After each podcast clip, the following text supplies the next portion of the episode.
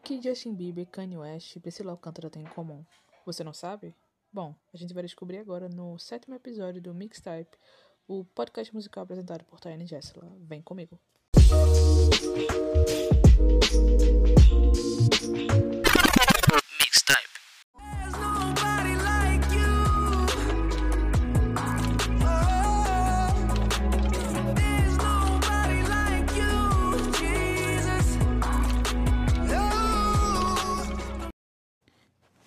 Recente artigo da GK, assinado pelo Zac Barron, chamado The Redemption of Justin Bieber, é, há uma parte que fala que a redenção do Justin Bieber se deu a partir de dois polos, né, de dois fundamentos.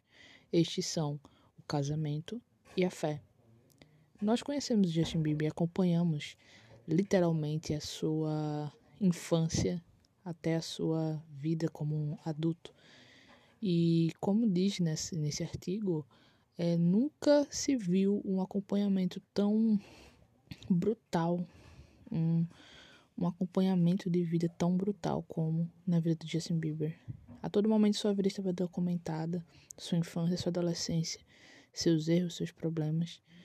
E obviamente que isso afetou, né, é, a sua mente, isso afetou a sua, sua forma de se expressar, sua forma de lidar com erro, com questões morais. E a sua redenção está sendo também acompanhada pelo mundo desde 2017, quando ele cancelou uma turnê é, de muito sucesso, uma turnê bilionária, bilionária, e decidiu se focar em sua vida e tentar se redescobrir, se redescobrir e encontrar um sentido para sua existência. É no casamento com Hailey Bieber e também na sua relação reconstruída com Deus que a redenção e a reestruturação desse novo homem de agora 27 anos se encontram.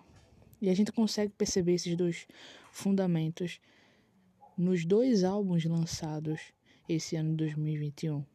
O primeiro, que é o Justice, que fez muito sucesso, está fazendo muito sucesso nesse momento, depois de um fracasso que a gente encontrou no Changes.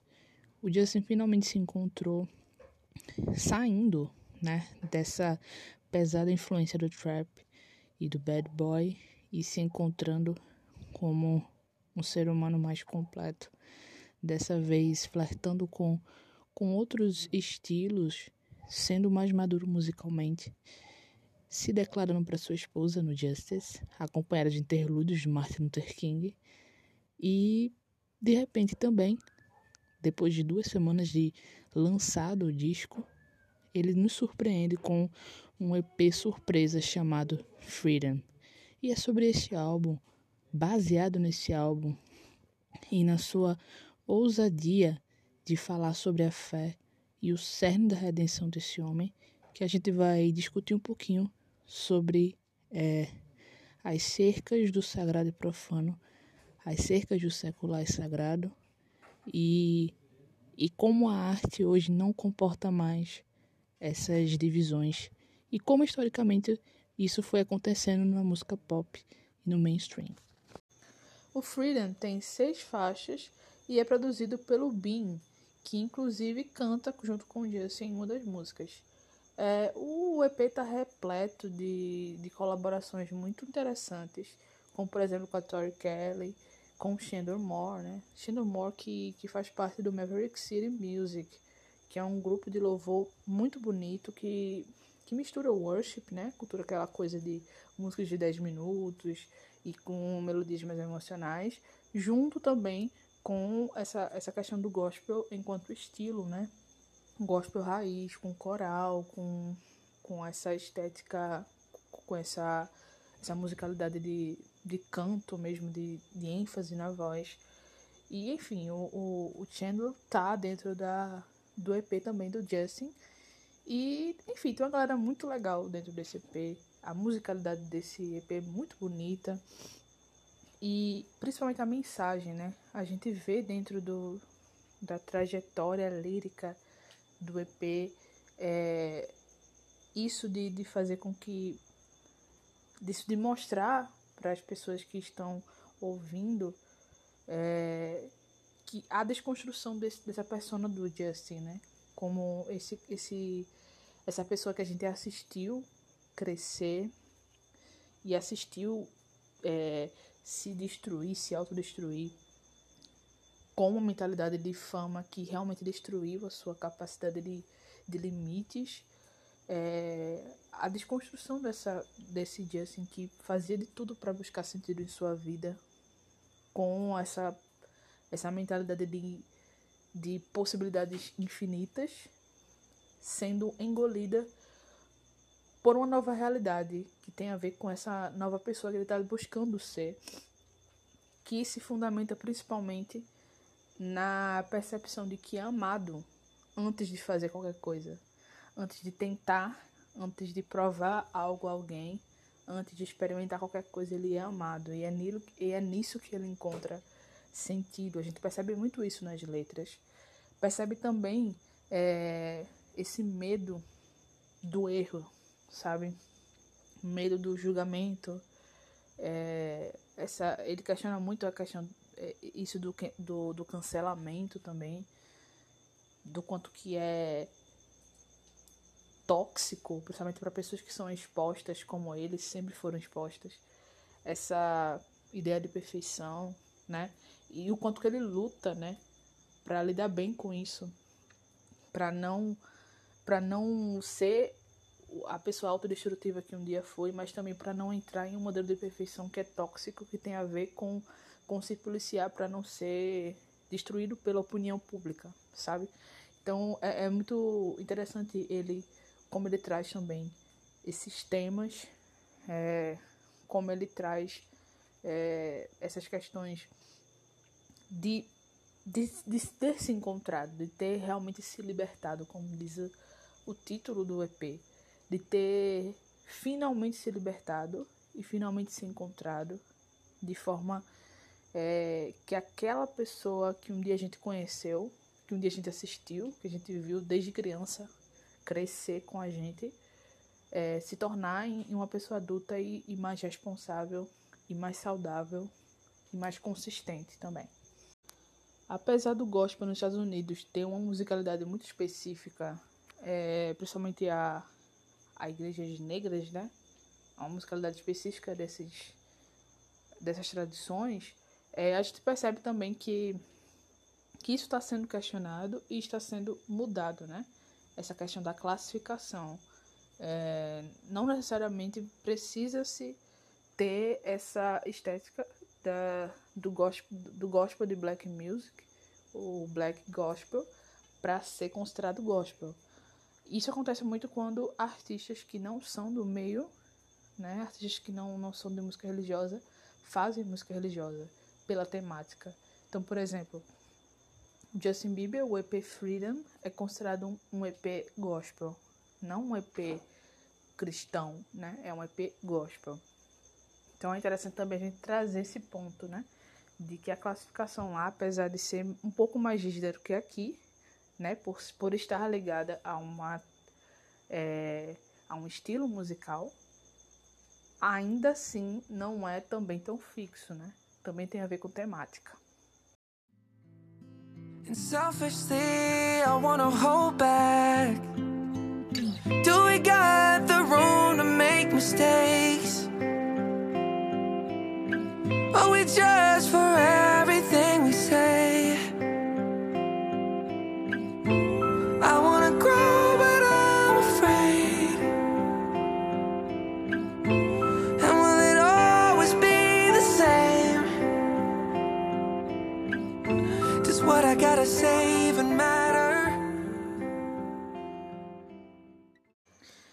sua obra O Sarádio Profano, Missy Eliade, que é um historiador religioso, argumenta que a visão da pessoa religiosa é diferente da pessoa não religiosa.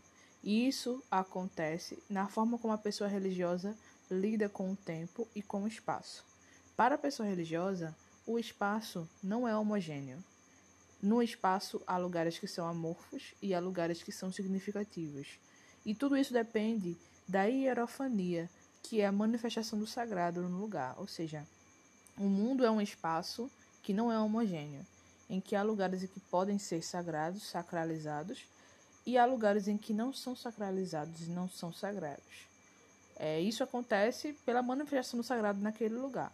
Quando acontece esse tipo de manifestação do sagrado, seja lá qual for essa manifestação, a relação dessa pessoa religiosa com o espaço, com, com o lugar, com, é, com aquele espaço todo vai ser diferente, porque ela vai reorganizar um mundo que é desorganizado na visão da pessoa religiosa a partir dali. Então, ela vai inaugurar o centro do mundo a partir dos lugares sacralizados.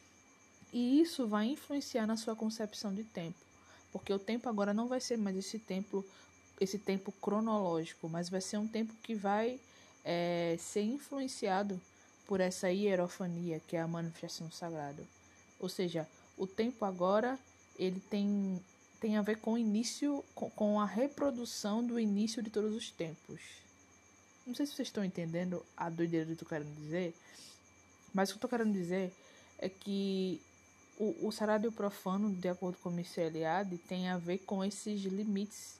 Mas mais do que com esses limites de espaço e tempo, tem a ver com como a manifestação do sagrado é, influencia a visão da pessoa religiosa, fazendo com que o mundo seja visto a partir dessa reorganização dos sentidos, sabe? Então, você é, tem uma hierofania, uma epifania, seja lá como você possa chamar, e a partir disso você reorganiza toda a desorganização e todo o caos que existe, é, principalmente em um mundo como o nosso, que é cada vez mais secularizado, né? Um mundo cada vez mais sem Deus. E aqui sem Deus eu não falo de uma perspectiva religiosa apenas, mas de uma, uma perspectiva de a ideia de Deus não existir.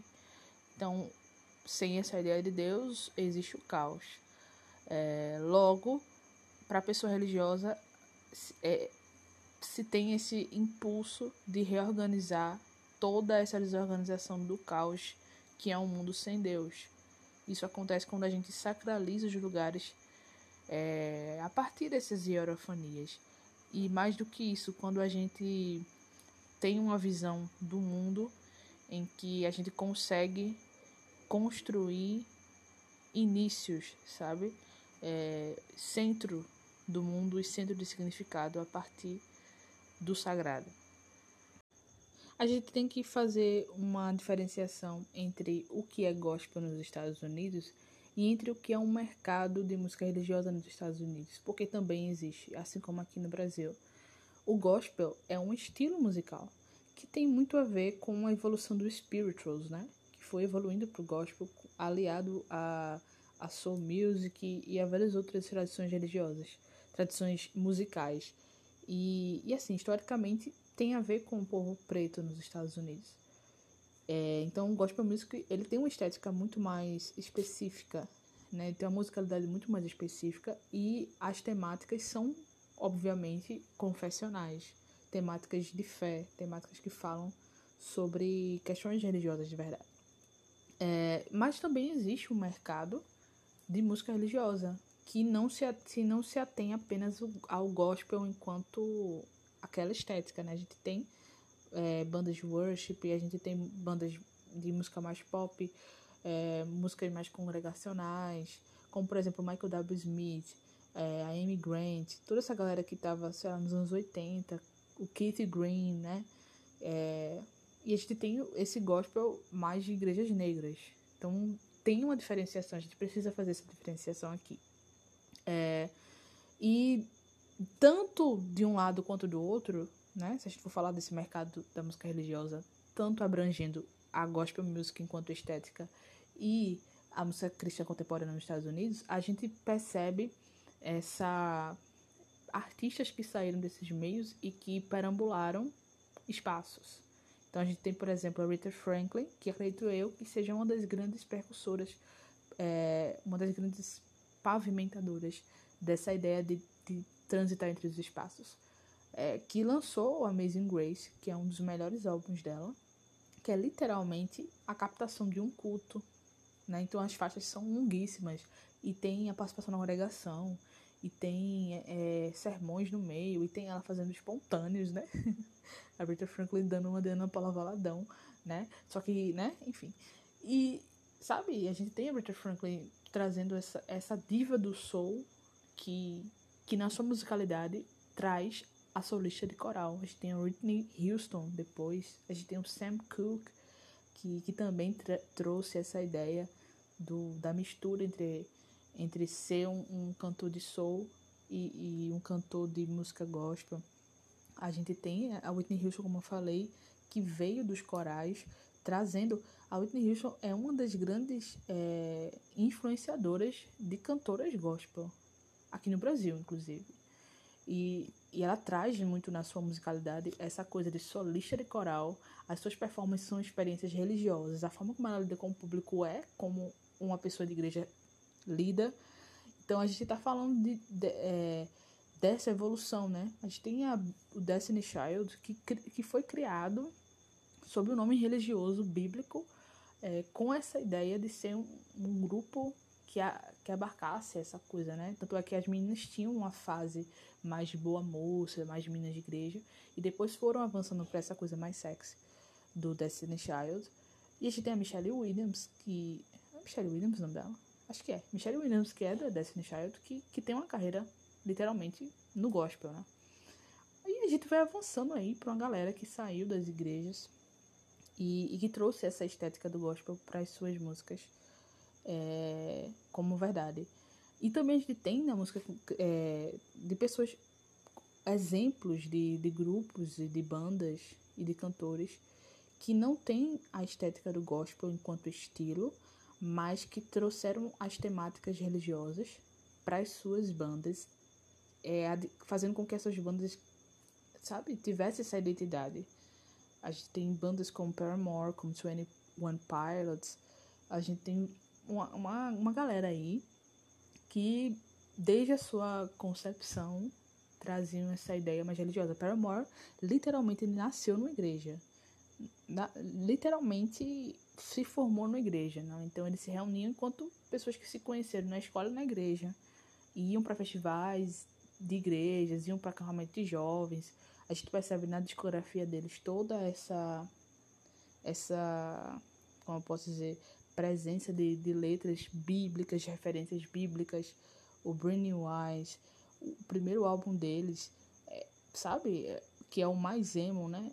Tem muita coisa de, de, de, adolescente cantando, mas também tem muita coisa religiosa. O Riot, que é essa coisa mais revoltante, também tem coisa religiosa. O Let, a, a música Let the Flames Begin, que, que é uma experiência religiosa, literalmente, sabe? Uma coisa que, que é rock, mas a pessoa rodando no manto. Então, o Paramore também faz uma coisa muito interessante em juntar esses dois mundos da igreja com o rock, coisas que, que eram é, opostas em outras épocas, mas que transformaram esse metal e esse pop punk em uma coisa, em uma experiência religiosa. A gente tem o Mumford and Sons também, que não sei se vocês sabem, mas o vocalista do Mumford ele é filho do, dos pastores da Vineyard, então ele, ele é cristão. As letras da banda, apesar deles hoje, hoje serem agnósticos, né? Pelo que eu já vi em algumas entrevistas, é, as letras são letras muitas vezes confessionais, sempre tem a ver com, com Deus, enfim. E a experiência do Manfred and Sons, a, os shows, são experiências religiosas mesmo não tendo a estética do gospel, né? Então eles, eles fazem música folk, mas assim, é uma experiência religiosa. Incrível. Então a gente vê um, uma galera aí que. É, o Snoop Dogg, caramba, o Snoop Dogg lançou um álbum gospel há pouco tempo, né? Um dos maiores álbuns que eu já ouvi foi do Snoop Dogg, né? Eu fiquei meio que aturdida, como assim ele lançou um, um álbum gospel? Sim, e o álbum gospel me fez chorar.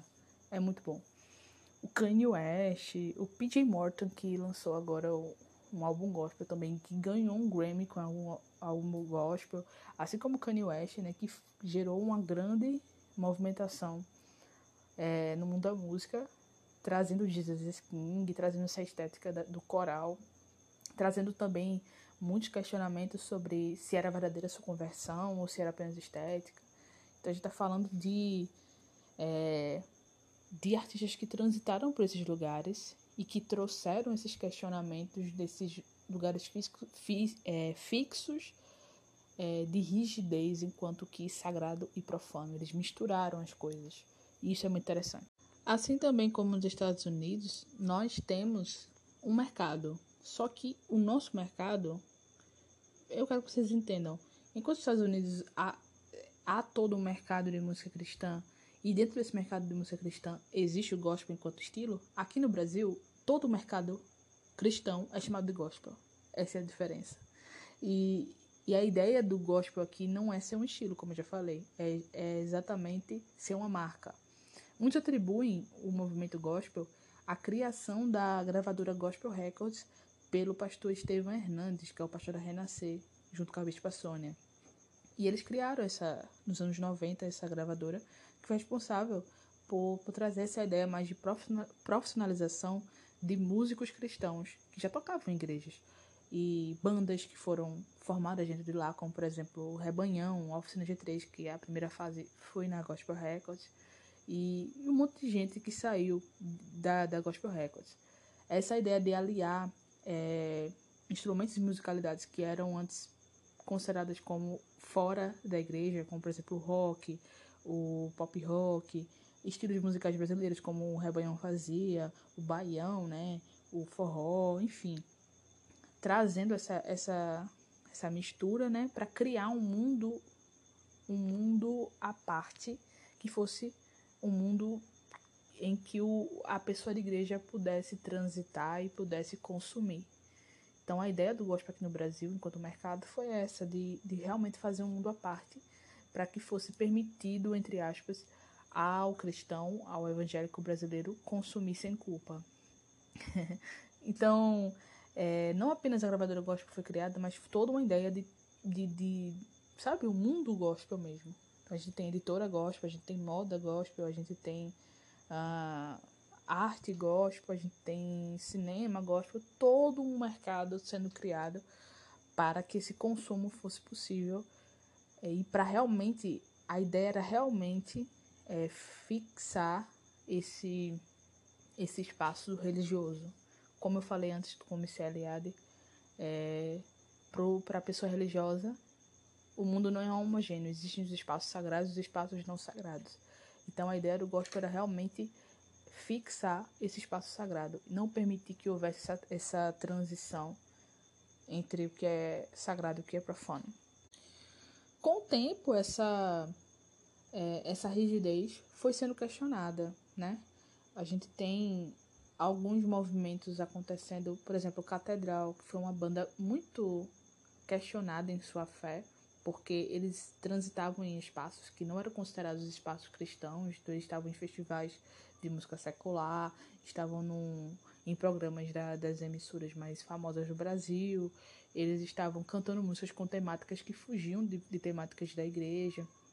Então foi um choque para muita gente e, inclusive, eles eram questionados enquanto fé porque não estavam dentro dos parâmetros da música gospel. E aí foi evoluindo, um monte de gente foi fazendo a mesma coisa, né? É, e foram sendo questionados. E aí a gente entra com Marcos Almeida trazendo, teoricamente, o Nossa Brasilidade, que era um blog e também um projeto que ele tinha para discutir cultura, música brasileira e para principalmente fazer um movimento que ele chamava de pós-gospel, que tinha o objetivo de romper com o selo gospel e com essa ideia desse mundo criado para fixar o que é sagrado, sabe? Então, o Marcos Almeida foi um, um fundamental para essa ideia, para esse questionamento mais teórico do, dos espaços. E não apenas ele, mas todo, toda uma geração de artistas que, que veio com a mesma ideia do Marcos Almeida, Lorena Chaves, é, o Tanlan, Palavra Antiga, que é a banda do, do, do Marcos Almeida. E, enfim, né? Um monte de artistas que vieram com essa mesma ideia de romper com, com essa rigidez entre os espaços, fazendo com que fosse possível para artistas cristãos é, escolherem a linguagem, a temática, sem que isso fosse determinante para para a fé deles, sabe? Para que as pessoas questionassem a fé deles. Até chegarmos a Priscila Alcântara, que eu acho que é o resumo do pós-gospel hoje, porque é a que consegue realmente se comunicar com todos os públicos, é, desde o público da igreja até o público que odeia a igreja. Então a gente tem na Priscila Alcântara esse esse pós-gospel sendo é, sendo como eu posso dizer simbolizado. Ela pode facilmente fazer um feat com, ah, sei lá, Fernandinho e fazer um feat com Pablo Vittar, sabe? É nesse campo que a gente tá. Aliado a Priscila Alcântara, a gente tem um fenômeno no Brasil que tem muito a ver com a nossa cultura agora, né, com, com as nossas mudanças políticas, sociais e, e culturais, que é o crescimento de evangélicos, né, tornando-se, tornando é, a, a possibilidade de existir uma cultura evangélica no Brasil. É, e também fazendo com que artistas do meio secular se convertam e, e, e tragam o gospel e as temáticas religiosas para as suas músicas.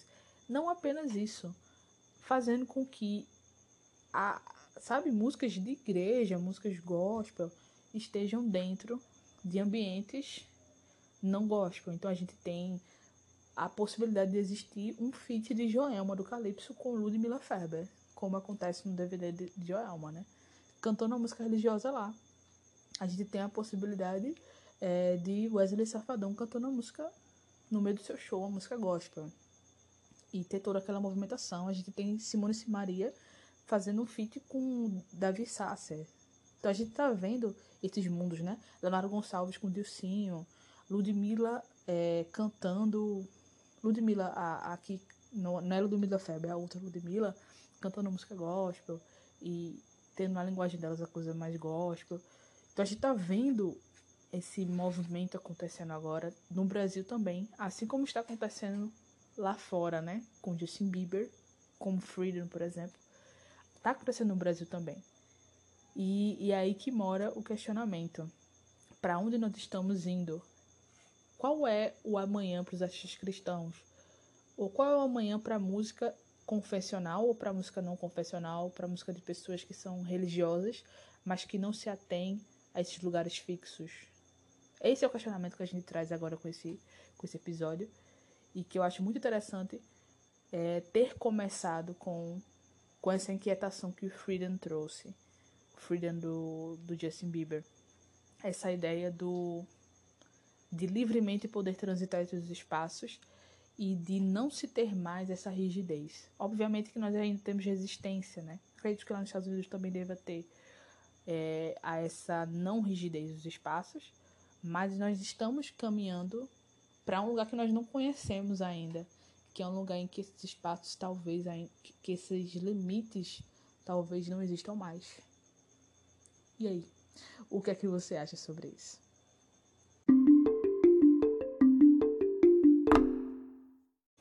E essa é a grande pergunta: qual será o futuro da música para pessoas religiosas? Qual será o futuro? Será que ainda estaremos fixos em limites Será que ainda estaremos fixos em espaços? Ou será que a gente irá romper totalmente com essas barreiras? O que é que você acha? Fale comigo lá no meu Twitter, arroba Hessilatai, com C, com TH, e a gente vai conversando até chegarmos a um consenso. Um beijo, esse foi mais um episódio do Mixtype, o podcast musical apresentado por Tayane Gessela, e a gente se vê na próxima. Tchau, tchau. But then you remind me that you're holding me tight. You say the past is behind me, and it'll be alright.